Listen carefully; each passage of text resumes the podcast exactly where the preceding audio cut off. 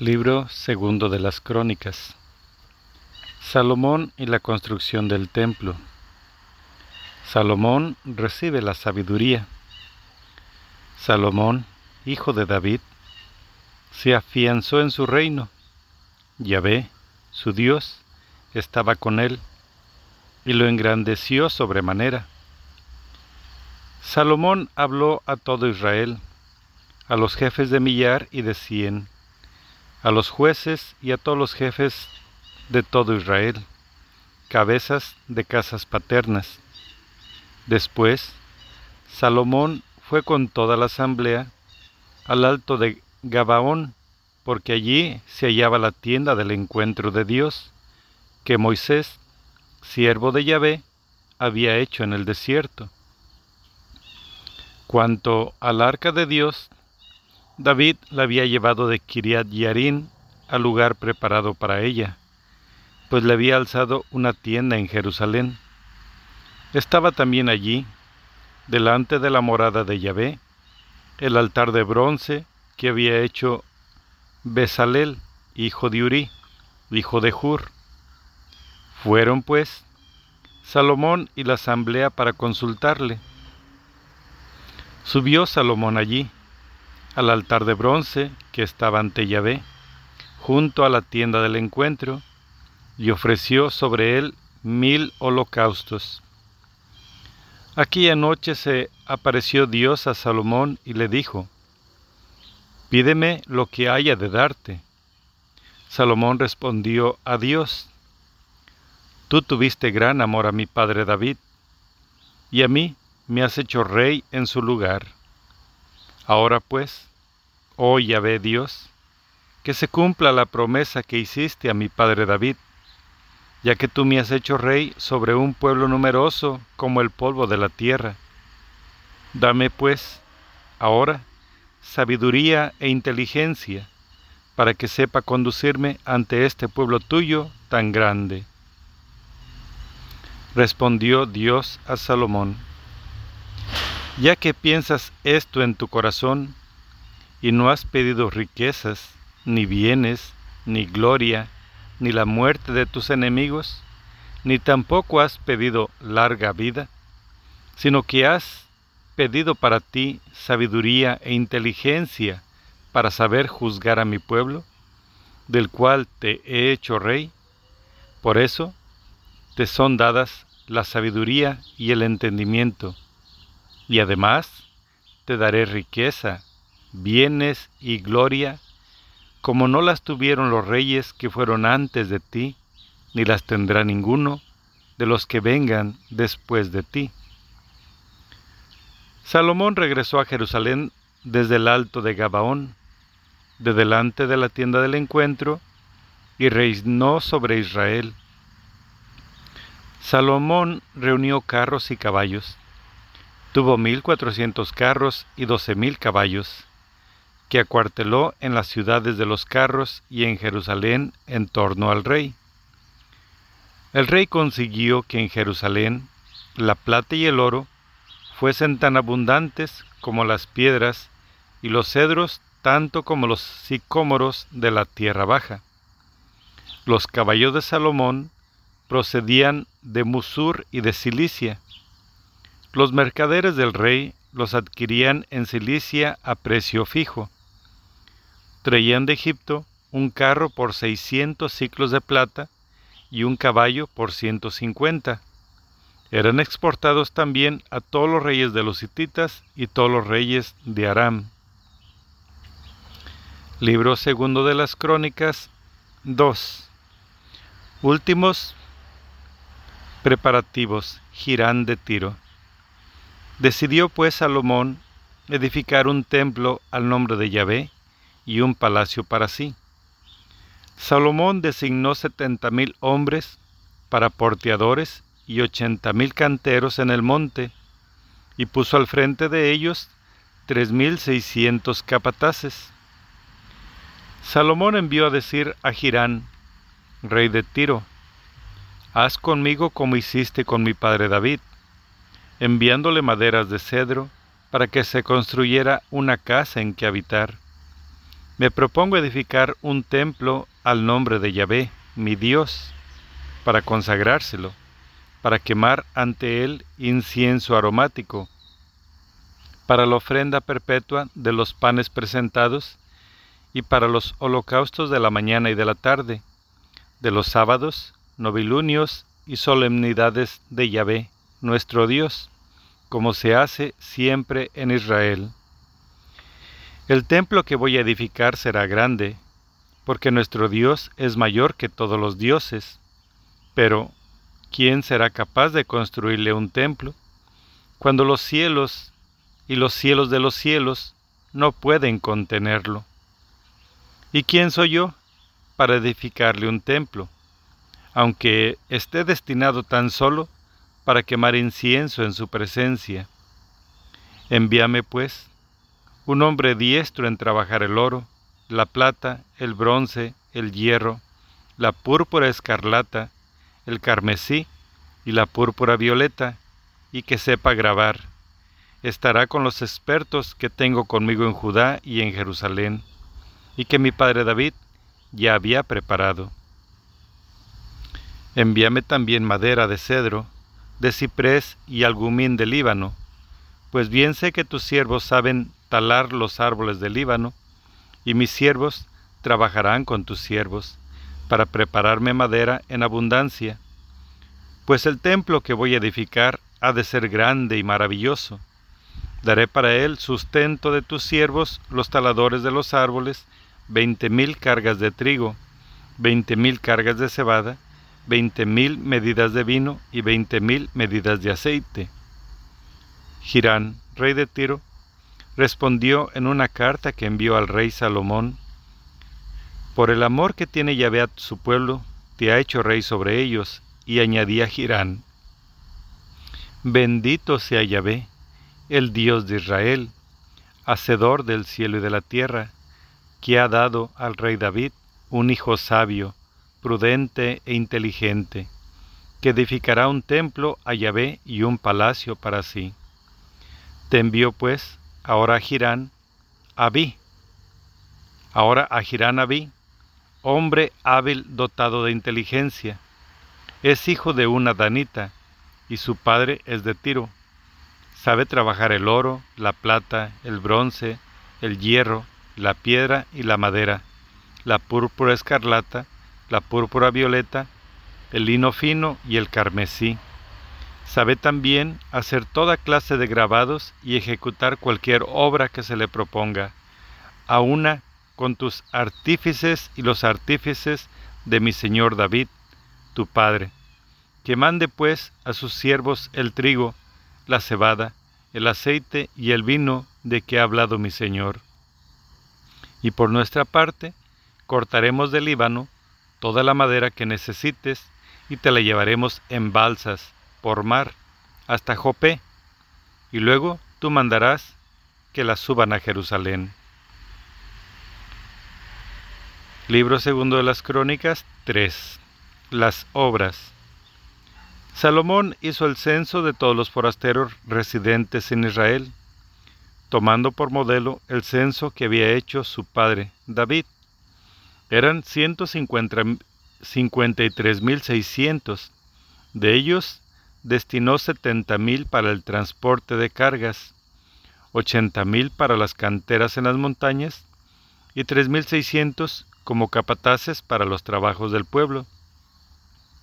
Empezó pues Salomón a edificar el templo de Yahvé en Jerusalén, en el monte Moría, donde Dios había manifestado a su padre David, en el lugar donde David había hecho los preparativos en la era de Ornán el Jebuseo. Dio comienzo a las obras el segundo mes del año cuarto de su reinado. Este es el plano sobre el que Salomón edificó el templo de Dios. Sesenta codos de longitud, en codos de medida antigua, y veinte codos de anchura. El vestíbulo que estaba delante de la nave del templo tenía una longitud de veinte codos, correspondiente al ancho del templo, y una altura de ciento veinte. Salomón lo recubrió por dentro de oro puro, revistió la sala grande de madera de ciprés y la recubrió de oro fino, haciendo esculpir en ella palmas y cadenillas. Para adornar el templo lo revistió también de piedras preciosas. El oro era oro de Parvaín. Recubrió de oro el templo, las vigas, los umbrales, sus paredes y sus puertas, y esculpió querubines sobre las paredes. Construyó también la sala del Santo de los Santos, cuya longitud, correspondiente al ancho del templo, era de veinte codos, y su anchura igualmente de veinte codos. Lo recubrió de oro puro, que pesaba seiscientos talentos. Los clavos de oro pesaban cincuenta ciclos. Recubrió también de oro las salas superiores. En el interior de la sala del Santo de los Santos hizo dos querubines de obra esculpida que revistió de oro. Las alas de los querubines tenían veinte codos de largo. Un ala era de cinco codos y tocaba la pared de la sala. La otra ala tenía también cinco codos y tocaba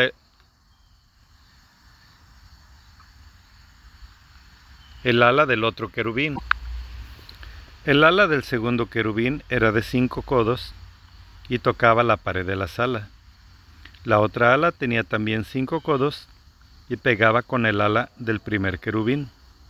Las alas desplegadas de estos querubines medían veinte codos, estaban de pie y con sus caras vueltas hacia la sala. Hizo también el velo de púrpura, violeta, púrpura escarlata, carmesí y lino fino con querubines bordados. Delante de la sala hizo dos columnas de treinta y cinco codos de alto.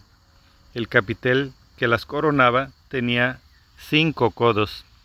En el santuario hizo cadenillas y las colocó sobre los remates de las columnas. Hizo también cien granadas, que puso en las cadenillas. Erigió las columnas delante de la nave, una a la derecha y otra a la izquierda, y llamó a la de la derecha Yaquín y a la de la izquierda Boaz. Libro segundo de las Crónicas 4. Construyó también un altar de bronce de veinte codos de largo, veinte codos de ancho y diez codos de alto. Hizo el mar de metal fundido, que medía diez codos de diámetro, cinco de altura y treinta de circunferencia. Debajo del borde, todo alrededor, había figuras de toros, diez en cada codo colocadas en dos órdenes y fundidas en una sola pieza. Reposaba sobre doce bueyes, tres mirando al norte, tres al oeste, tres al sur y tres al este. Sobre ellos se asentaba el mar, quedando hacia el interior las partes traseras de los bueyes. Su espesor era de un palmo y su borde como el del cáliz de la flor de la azucena. Su capacidad era de tres mil medidas. Hizo diez pilas para las abluciones y colocó cinco de ellas a la derecha y cinco a la izquierda, para lavar en ellas lo que se ofrecía en holocausto. El mar era para las abluciones de los sacerdotes. Hizo diez candelabros de oro, según la forma prescrita, y las colocó en la nave, cinco a la derecha y cinco a la izquierda hizo diez mesas, que puso en la nave, cinco a la derecha y cinco a la izquierda. Hizo también cien acetres de oro. Construyó también el atrio de los sacerdotes, y el atrio grande con sus puertas, y recubrió las puertas de bronce. Colocó el mar al lado derecho hacia el sureste. Girán hizo los ceniceros, las paletas y los acetres, Girán construyó, Girán concluyó toda la obra que el rey Salomón le encargó que hiciera para el templo de Yahvé. Dos columnas, las molduras de los capiteles que estaban sobre la cima de las dos columnas, los dos trenzados para recubrir las dos molduras de los capiteles que estaban en la cima de las columnas, las cuatrocientas granadas para los dos trenzados, las diez basas y las diez pilas sobre las basas, el mar y los doce bueyes debajo del mar, los ceniceros, las paletas y los acetres. Todos estos objetos que hizo Girán al rey Salomón para el templo de Yahvé eran de bronce bruñido. El rey los hizo fundir en la vega del Jordán, en moldes de tierra, entre Sucot y Seredá. Salomón fabricó todos estos utensilios en tan enorme cantidad que no se pudo calcular el peso del bronce. Salomón hizo todos los objetos que había en el templo de Yahvé, el altar de oro, la mesa sobre la que se ponían los panes presentados, de oro, los candelabros con sus lámparas delante del santuario, para que ardieran según el rito de oro fino, las flores, las lámparas y las despabiladeras de oro, de oro purísimo, y los cuchillos, los acetres, las copas y los braseros de oro fino. Eran también de oro las puertas del santuario interior, el santo de los santos y las puertas de la nave del templo. Libro segundo de las Crónicas 5. Cuando se completó toda la obra que el rey Salomón había hecho en el templo de Yahvé, Salomón hizo traer todo lo consagrado por David, su padre, la plata, el oro y los objetos, y lo depositó entre los tesoros del templo de Yahvé. Entonces congregó Salomón en Jerusalén a todos los ancianos de Israel, a todos los jefes de las tribus y a los principales de las casas paternas de los hijos de Israel, para hacer subir el arca de la alianza de Yahvé desde la ciudad de David, que es Sión. Se congregaron en torno al rey todos los hombres de Israel, en la fiesta del mes séptimo. Cuando llegaron todos los ancianos de Israel, los levitas alzaron el arca y llevaron el arca a la tienda del encuentro, y todos los objetos del santuario que había en la tienda lo llevaron los sacerdotes levitas. El rey Salomón, con toda la comunidad de Israel que se había reunido en torno a él, sacrificaron ante el arca ovejas y bueyes en número incalculable e incontable. Los sacerdotes llevaron el arca de la alianza de Yahvé al santuario del templo, el santo de los santos, a su propio lugar, situado bajo las alas de los querubines. Los querubines extendían las alas sobre el lugar del arca y cubrían el arca y sus varales por encima. Los varales se prolongaban hasta dejar ver sus extremos desde el santuario, pero no se dejaban ver más hacia afuera han estado allí hasta el día de hoy. En el arca no había nada más que las dos tablas de piedra que Moisés depositó allí, en el Horeb, cuando Yahvé estableció alianza con los israelitas cuando salieron de Egipto. Libro segundo de las Crónicas 5, versículo 11. Dios toma posesión de su templo.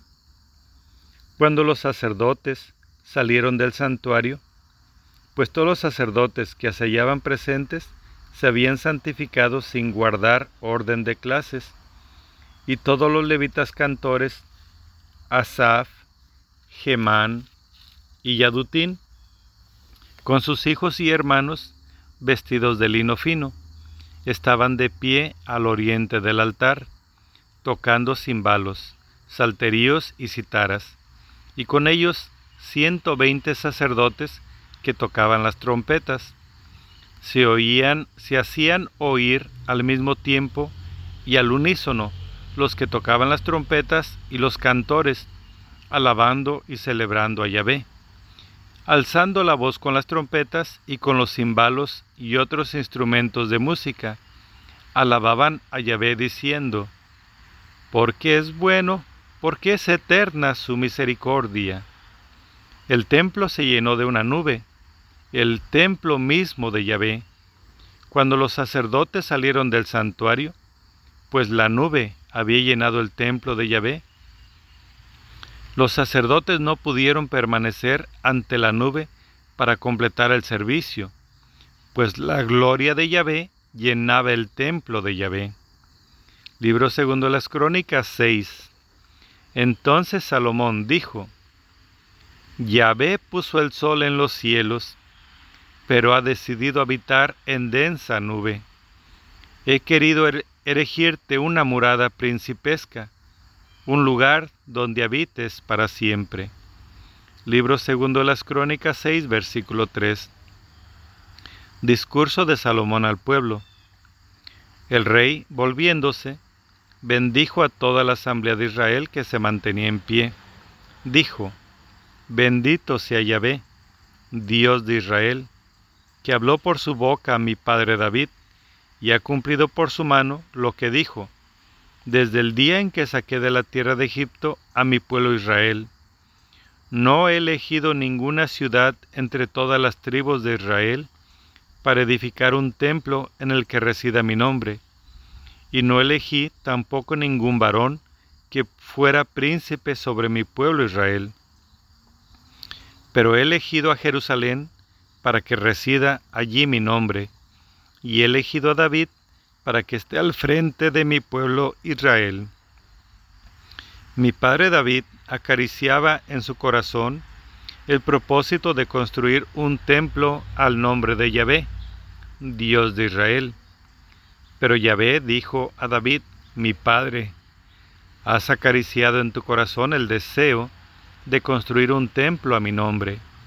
Has hecho bien en ello, pero no serás tú el que construya el templo a mi nombre.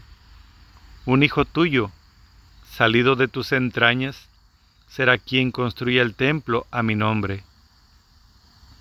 Yahvé ha cumplido la promesa que pronunció, me ha establecido como sucesor de mi padre David, y me he sentado sobre el trono de Israel, como Yahvé había dicho, y he construido el templo al nombre de Yahvé, Dios de Israel, y he fijado en él un lugar para el arca en la que se encuentra la alianza que Yahvé pactó con los israelitas. Libro segundo de las Crónicas 6, versículo 12. Oración personal de Salomón. Salomón se puso en pie ante el altar de Yahvé, frente a toda la asamblea de Israel, y extendió las manos. Salomón había hecho un estrado de bronce de cinco codos de largo, cinco codos de ancho y tres codos de alto que había colocado en medio del atrio. Poniéndose sobre él, se arrodilló frente a toda la asamblea de Israel y extendiendo sus manos hacia el cielo, dijo, Yahvé, Dios de Israel, no hay Dios como tú, ni en el cielo ni en la tierra. Tú que guardas la alianza y la fidelidad a tus siervos que caminan ante ti de todo corazón, que has mantenido a mi padre David la promesa que le hiciste, y que has cumplido en este día con tu mano lo que con tu boca habías prometido? Ahora pues, Yahvé, Dios de Israel, mantén a tu siervo David, mi padre, la promesa que le hiciste diciéndole, Nunca te faltará uno de los tuyos en mi presencia, que se siente en el trono de Israel. Siempre que tus hijos guarden su camino, andando en mi ley, procediendo ante mí como tú has procedido. Y ahora, Dios de Israel, cúmplase la palabra que dijiste a tu siervo David. Habitará Dios con los hombres en la tierra. Los cielos y los cielos de los cielos no pueden contenerte cuanto menos este templo que yo te he construido. Inclínate a la plegaria y a la súplica de tu siervo. Yahvé, Dios mío, escucha el clamor y la plegaria que tu siervo entona en tu presencia.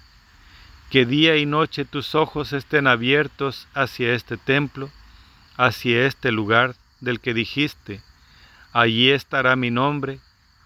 Escucha la súplica de tu siervo, que entona en dirección a este lugar. Libro segundo de las Crónicas 6, versículo 21. Plegaria en favor del pueblo. Escucha la plegaria de tu siervo Israel, tu pueblo, que entona en dirección a este lugar. Escucha tú hacia el lugar de tu morada, hacia el cielo, escucha y perdona. Si un hombre peca contra su prójimo, y éste pronuncia una imprecación ante tu altar en este templo, escucha tú en los cielos, interven y juzga a tus siervos, declara culpable al malo, de modo que su conducta recaiga sobre su cabeza, e inocente al justo, retribuyéndole según su justicia.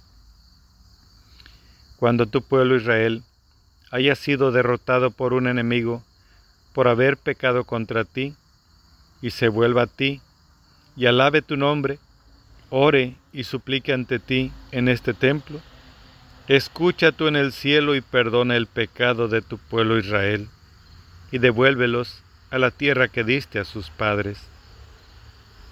Cuando por haber pecado contra ti, los cielos se cierren y deje de haber lluvia, y acudan a orar en este lugar y alaben tu nombre, y se conviertan de su pecado porque los humillaste? Escucha tú en el cielo y perdona el pecado de tus siervos y de tu pueblo Israel, enseñándoles el buen camino que deberán seguir, y envía lluvia a tu tierra, la que diste en herencia a tu pueblo. Cuando en el país haya hambre, peste, tizón, añublo, langosta o pulgón, cuando el enemigo ponga asedio a una de sus puertas, en la desgracia o la enfermedad de cualquier persona o de todo el pueblo de Israel, que conozca la aflicción en su corazón, eleve plegarias y súplicas, y extienda sus manos hacia este templo, escucha tú en el cielo, lugar de tu morada, perdona e interven, dando a cada uno según su conducta, tú que conoces su corazón, tú, el único que conoce el corazón de los hijos de los hombres, de modo que te respeten a lo largo de los días que vivan en la tierra que diste a nuestros padres. También al extranjero, al que no es de tu pueblo, y viene de un país lejano a orar en este templo a causa de tu gran nombre, tu mano fuerte y tu tenso brazo, Escúchalo tú en el cielo, lugar de tu morada. Haz al extranjero según lo que te pida, para que todos los pueblos de la tierra conozcan tu nombre y te respeten como tu pueblo Israel, y reconozcan que tu nombre es invocado en este templo que yo te he construido. Cuando tu pueblo salga a la guerra contra el enemigo, por el camino por el que lo envíes, y supliquen a Yahvé, vueltos hacia la ciudad que has elegido y hacia el templo que he construido para tu nombre, escucha tú en el cielo su oración y su plegaria, y hazle justicia cuando pequen contra ti, pues no hay hombre que no peque, y tú irritado contra ellos, los entregas al enemigo, y sus vencedores los deporten al país enemigo, lejano o próximo, si en la tierra de su cautividad se convierten en su corazón y te suplican diciendo, hemos pecado, hemos actuado perversamente, nos hemos hecho culpables, si en el país de los enemigos que los deportan, si en el país de los enemigos que los deportaron, se vuelven a ti con todo su corazón y con toda su alma, y te suplican, vueltos hacia la tierra que diste a sus padres, y hacia la ciudad que has elegido y el templo que he edificado a tu nombre, escucha tú en el cielo, lugar de tu morada, su oración y su plegaria, hazles justicia y perdona lo que ha pecado contra ti. Libro segundo las Crónicas 6, versículo 40. Conclusión de la plegaria. Estén abiertos tus ojos y atentos tus oídos, Dios mío, a la súplica que se haga en este lugar, Y ahora, sal, levántate, Yahvé Dios, hacia tu reposo, tú y el arca de tu fuerza, que tus sacerdotes, Yahvé Dios, se revistan de salvación, y tus fieles gocen de la felicidad. Yahvé, Dios mío, no rechaces el rostro de tu ungido. Acuérdate de las misericordias otorgadas a David tu siervo. Amén. Libro segundo de las Crónicas 7. Fiesta de la dedicación. Cuando Salomón acabó de orar, bajó fuego del cielo que devoró el holocausto y los sacrificios, y la gloria de Yahvé llenó el templo. Los sacerdotes no podían entrar en el templo de Yahvé, porque la gloria de Yahvé llenaba el templo de Dios. Entonces, todos los israelitas, viendo descender el fuego y la gloria de Yahvé sobre el templo, se postraron rostro en tierra sobre el pavimento y adoraron y alabaron a Yahvé, porque es bueno, porque es eterna su misericordia. Luego el rey y todo el, pueblo ofrecieron sacrificios ante Yahvé. El rey Salomón ofreció un sacrificio, veintidós mil bueyes y ciento veinte mil ovejas. De este modo, el rey y todos los israelitas dedicaron el templo de Yahvé. Los sacerdotes atendían a su ministerio, mientras los levitas glorificaban a Yahvé con los instrumentos que el rey David fabricó para acompañar los cánticos de Yahvé, porque es eterna su misericordia. Ejecutando los cánticos compuestos por David. Los sacerdotes estaban delante de ellos, tocando las, las trompetas, y todo Israel se mantenía en pie. Salomón consagró el interior del patio que está delante del templo de Yahvé ofreciendo allí los holocaustos y las grasas de los sacrificios de comunión, pues el altar de bronce que había hecho Salomón era demasiado reducido para contener el holocausto, la comunión y las grasas. En aquella ocasión, Salomón celebró la fiesta durante siete días. Todo Israel estaba con él, una asamblea inmensa, desde la entrada de Hamad hasta el torrente de Egipto. El día octavo tuvo lugar la asamblea solemne, pues habían hecho la dedicación del altar por siete días, de manera que la fiesta duró siete días. El día 23 del mes séptimo, Salomón envió al pueblo a sus tiendas gozosos y felices por todos los beneficios que Yahvé había hecho a David, a Salomón y a su pueblo Israel. Libro de las Crónicas 7, versículo 11. Respuesta de Yahvé a Salomón. Cuando Salomón terminó de construir el templo de Yahvé, el palacio real, y todo cuanto fue su deseo hacer tanto en el templo de Yahvé como en su propia casa, se apareció Yahvé a Salomón por la noche y le dijo, He oído tu oración y me he elegido este lugar como templo de sacrificio si yo cierro el cielo y no llueve, si yo mando a la langosta devorar la tierra, o envío la peste entre mi pueblo, y mi pueblo, sobre el cual es invocado mi nombre, se humilla, orando y buscando mi rostro, y se vuelven de sus malos caminos, yo los oiré desde los cielos, perdonaré su pecado y sanaré su tierra. Mis ojos estarán abiertos y mis oídos atentos a la oración que se haga en este lugar. Pues ahora he escogido y santificado este templo para que en él permanezcan mi nombre por siempre. Allí estarán mis ojos y mi corazón todos los días, y en cuanto a ti, si marchas ante mí como lo hizo David tu padre, haciendo todo lo que te ordene y guardando mis mandatos y mis decretos, afianzaré el trono de tu realeza para siempre, como prometía David tu padre. No te habrá de faltar alguno de los tuyos que dominen Israel. Pero si ustedes se apartan, abandonando los decretos y los mandatos que les he dado, y van a servir a otros dioses, postrándose ante ellos, los arrancaré de mi tierra que les he dado, retiraré de mi presencia el templo que he consagrado, y a mi nombre, y lo convertiré en ejemplo y escarnío entre todos los pueblos.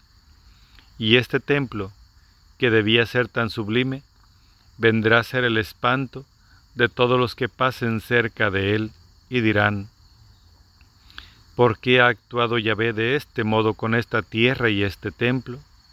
Y responderán, porque abandonaron a Yahvé, el Dios de sus padres, que los había sacado de la tierra de Egipto, abrazaron otros dioses, se postraron ante ellos y les rindieron culto. Por eso ha hecho venir sobre ellos todo este mal. Libro segundo de las Crónicas 8. Conclusión, fin de las obras. Al cabo de los veinte años que empleó Salomón en edificar el templo de Yahvé y su palacio, reconstruyó las ciudades que Girán le había dado y estableció allí a los israelitas. Salomón marchó contra Hamad de Sobá y se apoderó de ella. Reedificó Tadmor en el desierto y todas las ciudades de habitallamiento que construyó en Hamad. Reconstruyó Bet Jorón de arriba y Bet Jorón de abajo, ciudades fortificadas con murallas, puertas y barras.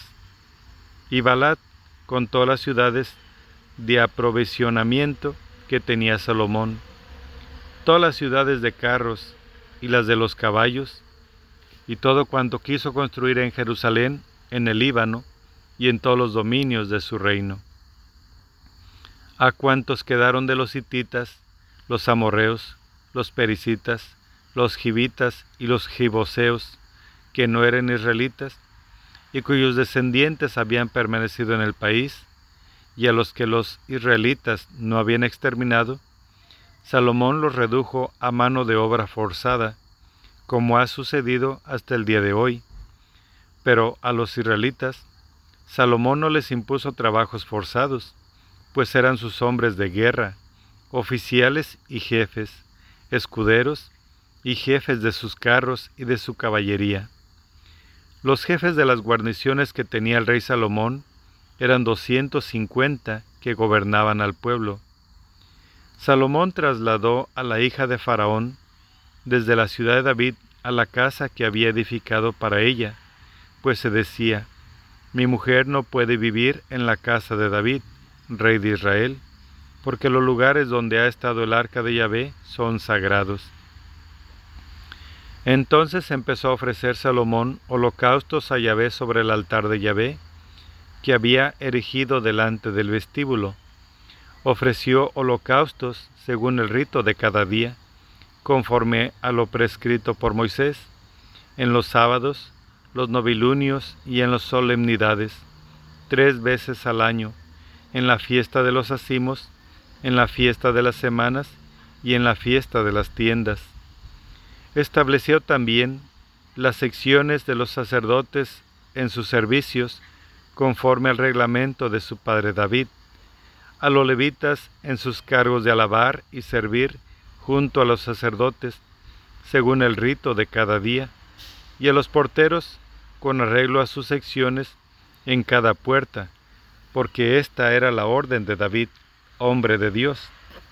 No se apartaron en nada de la orden del rey en lo tocante a los sacerdotes y a los levitas, ni tampoco en lo relativo a los tesoros.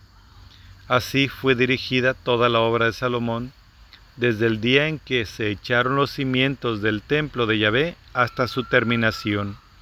De esta manera fue acabado el templo de Yahvé. Libro segundo de las Crónicas 9. Gloria de Salomón. Entonces Salomón fue a Esión Geber y a Elat, a orillas del mar, en la tierra de Edom, y Girán le envió, por medio de sus siervos, navíos y marineros expertos en la mar, que fueron con los siervos de Salomón a Ofir. Trajeron de allí cuatrocientos cincuenta talentos de oro, que llevaron al rey Salomón. La reina de Saba oyó la fama de Salomón y vino a poner a prueba a Salomón con enigmas. Llegó a Jerusalén con una gran fuerza de camellos que portaban perfumes, oro en gran cantidad y piedras preciosas. Se presentó a Salomón y le planteó todo cuanto había ideado. Salomón resolvió todas sus preguntas. No había cuestión tan arcana que el rey no pudiera desvelar. Cuando la reina de Sabá observó la sabiduría toda de Salomón, el palacio que había construido, los manjares de su mesa, las residencias de sus servidores, el porte de sus ministros, y sus vestimentas, sus coperos con sus trajes y los holocaustos que ofrecían el templo de Yahvé, se quedó sin respiración y dijo al rey, Era verdad cuanto yo oía en mi tierra acerca de tus enigmas y tu sabiduría. Yo no daba crédito a lo que se decía. Ahora he venido y mis propios ojos lo han visto. No me dijeron ni la mitad. Tu sabiduría y tu prosperidad superan con mucho las noticias que yo escuché. Dichosa tu gente, dichosos estos servidores tuyos que están siempre en tu presencia y escuchan tu sabiduría.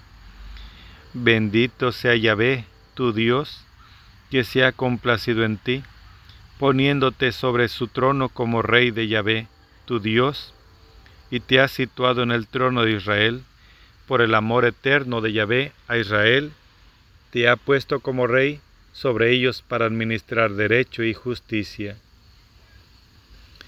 Dio al rey ciento veinte talentos de oro, gran cantidad de aromas y piedras preciosas, Nunca hubo aromas como las que la reina de Sabá dio al rey Salomón. Los siervos de Girán y los siervos de Salomón, que habían traído oro de Ofir, trajeron también madera de algumín y piedras preciosas. Con la madera de algumín hizo el rey entarimados para el templo de Yahvé y para el palacio real citares salterios para los cantores. No se había visto nunca en la tierra de Judá madera semejante. El rey Salomón concedió a la reina de Sabá todos los deseos que ella manifestó, aparte lo que ella había traído al rey. Luego se volvió a su país, ella y sus servidores. El peso del oro que llegaba a Salomón cada año era de seiscientos sesenta y seis talentos de oro, sin contar lo procedente de los tributos impuestos a los mercaderes y las ganancias del tráfico comercial. Todos los reyes árabes y los inspectores del país traían oro y plata a Salomón. El rey Salomón hizo doscientos escudos de gran tamaño en oro batido, seiscientos ciclos de oro batido por cada escudo, y trescientos escudos de menor tamaño en oro batido. 300 ciclos de oro por cada escudo. El rey los colocó en la casa denominada Bosque del Líbano. El rey hizo un gran trono de marfil, que revistió de oro finísimo. El trono tenía seis gradas y un cordero de oro al respaldo, y brazos a uno y a otro lado del asiento, y dos leones, de pie junto a los brazos, más doce leones de pie sobre las seis gradas a uno y a otro lado. Nada igual llegó a hacerse para ningún otro reino. Todas las copas para bebidas del rey Salomón eran de oro, y toda la vajilla de la casa, bosque del Líbano, era de oro puro. La plata no se estimaba en nada en tiempo del rey Salomón, porque el rey tenía una flota de Tarsis con los siervos de Girán, y cada tres años venía la flota de Tarsis trayendo oro y plata, marfil, monos y pavos reales.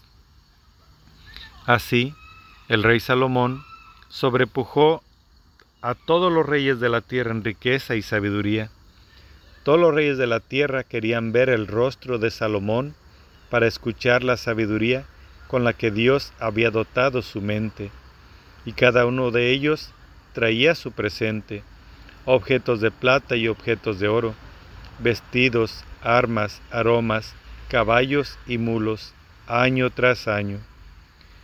Tenía Salomón cuatro mil caballerizas para sus caballos y carros, y doce mil caballos que acuarteló en las ciudades de carros y en Jerusalén en torno al rey. Dominaba sobre todos los reyes desde el río hasta el país de los filisteos y hasta la frontera de Egipto.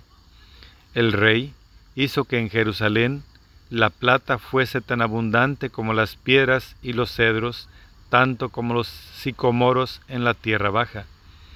Los caballos de Salomón procedían de Musur y de todos los países. Libro segundo de las Crónicas 9, versículo 29. Muerte de Salomón. El resto de los hechos de Salomón, los primeros y los postreros, no están escritos en la historia del profeta Natán, en la profecía de Agías el Silonita y en las visiones de Yedo el vidente sobre Jeroboán, hijo de Nebat. Salomón reinó en Jerusalén sobre todo Israel cuarenta años. Salomón pasó a reposar con sus antepasados y fue enterrado en la ciudad de David, en la ciudad de su padre David. Roboán su hijo reinó en su lugar. Libro segundo de las Crónicas 10. Primeras reformas de la monarquía. Roboán y la reagrupación de los levitas. El cisma.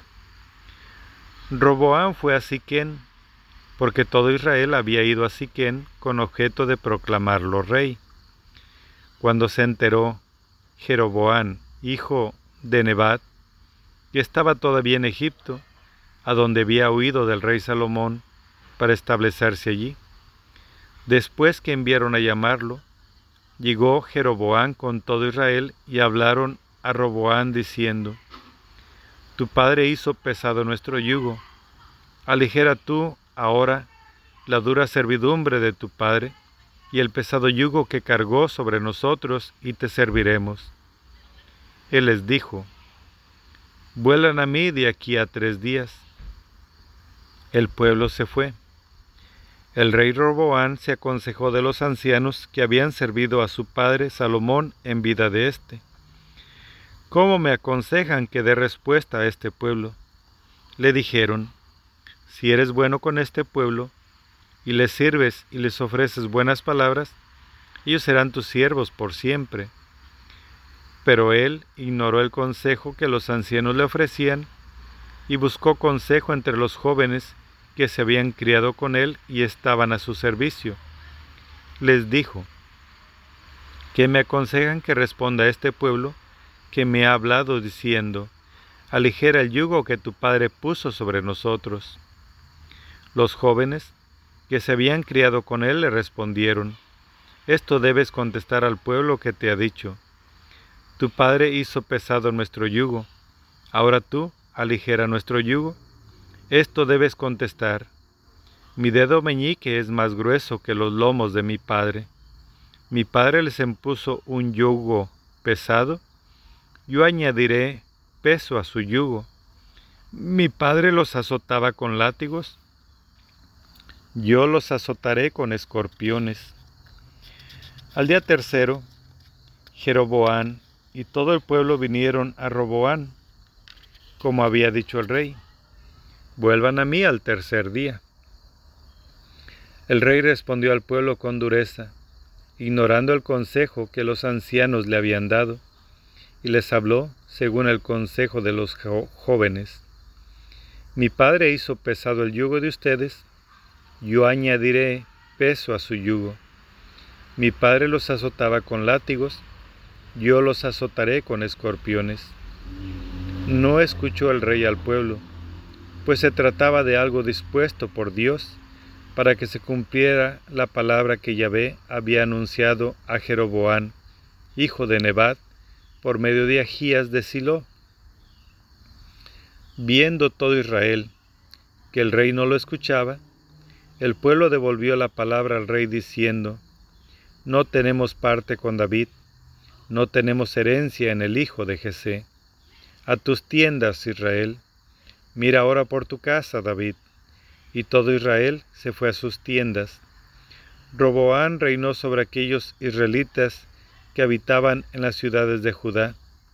El rey Roboán envió entonces a Donirán, jefe del personal, pero todo Israel lo aperió hasta matarlo, y el rey Roboán se apresuró a subir a su carro para huir a Jerusalén. Israel se rebeló contra la casa de David hasta el día de hoy. Libro segundo de las Crónicas 11. Reinado de Roboán. Al llegar a Jerusalén, Roboán reunió a la casa de Judá y Benjamín, ciento ochenta mil jóvenes dispuestos para la guerra, con objeto de combatir contra Israel y devolver el reino a Roboán. Pero la palabra de Yahvé se dirigió a Semaías, hombre de Dios, diciendo, Habla a Roboán, hijo de Salomón, rey de Judá, y a todo Israel que está en Judá y Benjamín, y diles, Así habla Yahvé. No suban a combatir con sus hermanos, que cada uno se vuelva a su casa, porque esto es cosa mía. Ellos escucharon la palabra de Yahvé y desistieron de marchar contra Jeroboán. Roboán habitó en Jerusalén y edificó ciudades fortificadas en Judá. Fortificó Belén, Etán, Tecoa, Betzur, Socó, Adulán, Gad, Maresá, Sif, Adoraín, Laquis, Aseca, Sorá, Ayalón y Hebrón, ciudades fortificadas de Judá y Benjamín. Reforzó las fortificaciones y puso en ellas comandantes y provisiones de víveres, de aceite y vino. En todas estas ciudades había escudos y lanzas, y las hizo sumamente fuertes. Estaban por él Judá y Benjamín. Los sacerdotes y levitas partidieros de Roboán.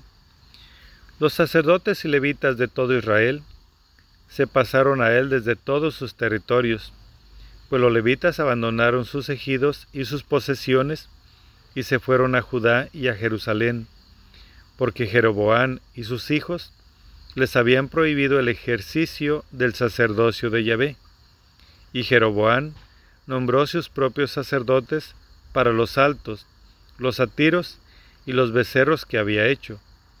Tras ellos vinieron a Jerusalén para ofrecer sacrificios a Yahvé, el Dios de sus padres, aquellos de entre todas las tribus de Israel que tenían puesto su corazón en buscar a Yahvé, el Dios de Israel, y fortalecieron el reino de Judá y consolidaron a Roboán, hijo de Salomón, por tres años, pues tres años siguió el camino de David y de Salomón. La familia de Roboán.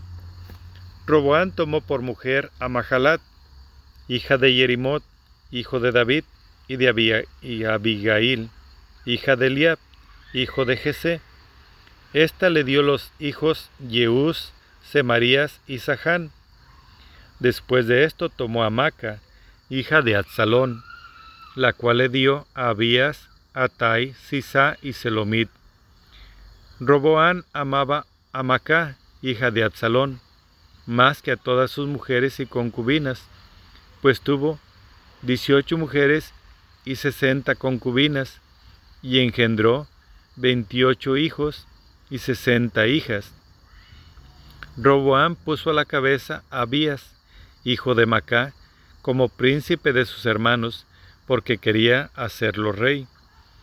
Repartió hábilmente a todos sus hijos por toda la tierra de Judá y de Benjamín, en todas las ciudades fortificadas, les dio alimentos en abundancia y les buscó mujeres. Libro segundo de las Crónicas 12 infidelidad de Roboán. Tras haber consolidado y afianzado el reino, Roboán abandonó la ley de Yahvé y con él todo Israel. Y sucedió que el año quinto del rey Roboán subió Sosac, rey de Egipto, contra Jerusalén, pues no era fiel a Yahvé, con mil doscientos carros y sesenta mil caballos. No se podía contar la gente que venía con él de Egipto. Libios, suquías y etíopes. Tomó las ciudades fortificadas de Judá y llegó hasta Jerusalén. El profeta Semaías vino a Roboán y a los jefes de Judá que se habían reunido en Jerusalén para hacer frente a Sosac y les dijo, Así dice Yahvé, ustedes me han abandonado, y por esto también yo los abandono en manos de Sosac. Entonces los jefes de Israel y el rey se humillaron y dijeron, Justo es Yahvé. Cuando Yahvé vio que se habían humillado, la palabra de Yahvé se dirigió a Semaís diciendo, Ya que se han humillado, no los destruiré, sino que dentro de poco les daré la salvación, y no se derramará mi cólera sobre Jerusalén por mano de Sosac, pero serán sus siervos, para que sepan lo que es mi servidumbre y la servidumbre de los reinos de las naciones. Subió pues Sosac, rey de Egipto, contra Jerusalén, y se apoderó de los tesoros del templo de Yahvé y de los tesoros del palacio real. Se apoderó de todo, incluso de todos los escudos de oro que había hecho Salomón. Por lo que el rey Roboán hizo en su lugar escudos de bronce, que confió a los jefes de la guardia que custodiaban la entrada del palacio real. Cuando el rey entraba en el templo de Yahvé, los guardias los portaban y después los devolvían a la sala de la guardia Gracias a su humillación, se apartó de él la ira de Yahvé, y no lo destruyó del todo, y concedió algunas cosas buenas a Judá. Se afianzó pues el rey Roboán en Jerusalén y reinó.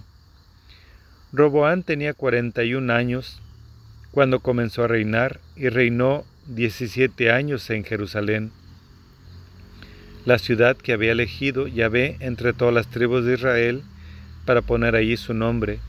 Su madre se llamaba Namá y era amonita. Hizo lo que era malo porque no había dispuesto su corazón para buscar a Yahvé.